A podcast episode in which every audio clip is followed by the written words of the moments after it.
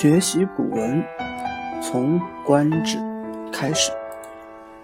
大家好，欢迎收听由小松播讲的《古文观止》，找寻一种更舒服的方式学习接近古文，同时也欢迎加入交流互动 QQ 群二四七八零六九零八。第三十五集。子产论证宽猛。本文又提到了子产，可见其影响力之大。话说子产在郑国执政二十年，内政外交都政绩卓著。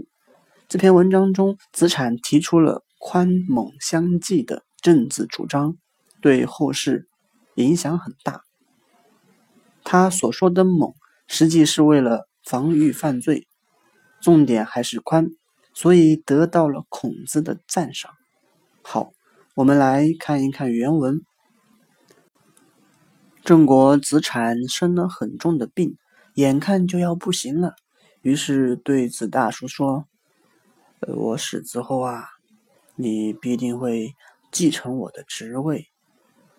我告诉您，只有道德高尚的人啊，能够用宽厚的政策。”使民众服从。其次，就没有比刚猛更有效的了。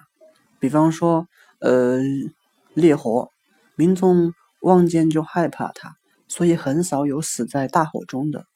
而水呢，看起来柔弱，民众轻视而忽视它，就有很多淹死在水里的。所以啊，宽厚的政策难以实行。果然，子产数月之后因病而死去。大苏执政不忍心严厉而实行宽柔的政策，郑国因此产生了很多的盗贼，并且在荒浦这个地方召集人，养成大患。大叔后悔了，说：“唉，如果我早听子产的话，就不会到这样的地步啦。”于是亡羊补牢，兴兵去。攻击盗贼，将他们全部杀灭，盗贼才稍微被克制。仲尼曰：“善哉！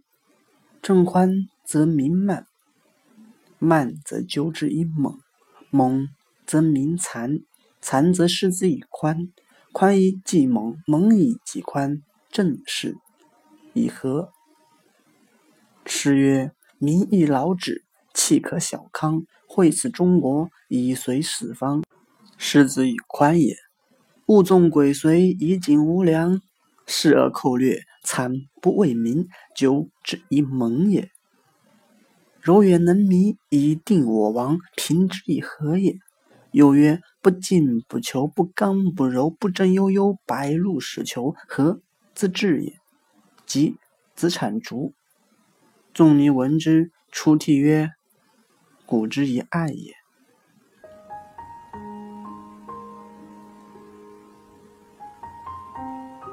好，这就是今天播讲的内容。感谢您的收听，每日观止，小松与您同在。